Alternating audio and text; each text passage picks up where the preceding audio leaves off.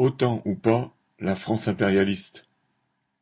Des candidats de gauche, Mélenchon et Roussel, et des candidats d'extrême droite, Zemmour et Le Pen, disent vouloir que la France sorte du commandement intégré de l'Organisation du traité de l'Atlantique Nord, OTAN, voire pour certains d'entre eux, qu'elle la quitte tout simplement. L'OTAN n'est bien sûr pas une agence de paix, c'est une association d'États brigands créée en 1949 pour lutter contre l'URSS et plus généralement pour consolider leur domination sur le monde. Depuis toujours, elle est dirigée par le pays qui a l'économie et les capitalistes les plus puissants, les États-Unis. Les candidats d'extrême droite reprochent à l'OTAN non pas ses actes de brigandage, mais le fait que ce sont les bourgeois américains qui décident et pas les capitalistes français. Ils savent très bien que la France n'est qu'une puissance impérialiste de second plan et ne peut que se comporter en conséquence. Mais ils sont en campagne et, pour plaire à leur clientèle électorale, les références à la grandeur de la France, entre guillemets, sont un refrain obligé.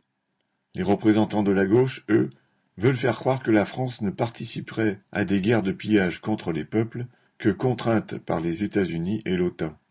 Comme si l'État français n'était pas un État brigand au même titre que l'État américain.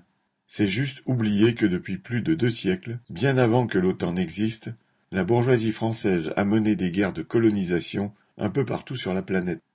Et si les différents gouvernements français sont intervenus militairement ces dernières années au Mali et en Afrique, c'est avant tout pour y défendre les intérêts des capitalistes français, les Bouygues, Bolloré, Total, etc.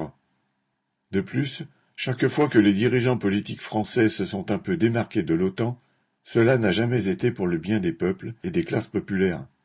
En 1966, avec De Gaulle, l'État français a décidé de sortir du commandement intégré de l'OTAN et n'a pas pour autant cessé de soutenir les pires dictateurs en Afrique.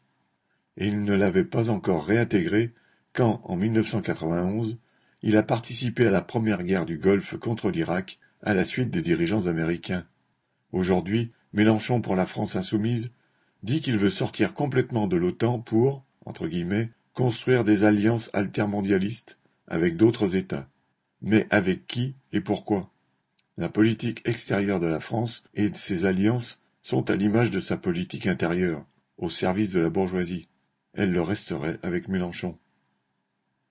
Arnaud Louvet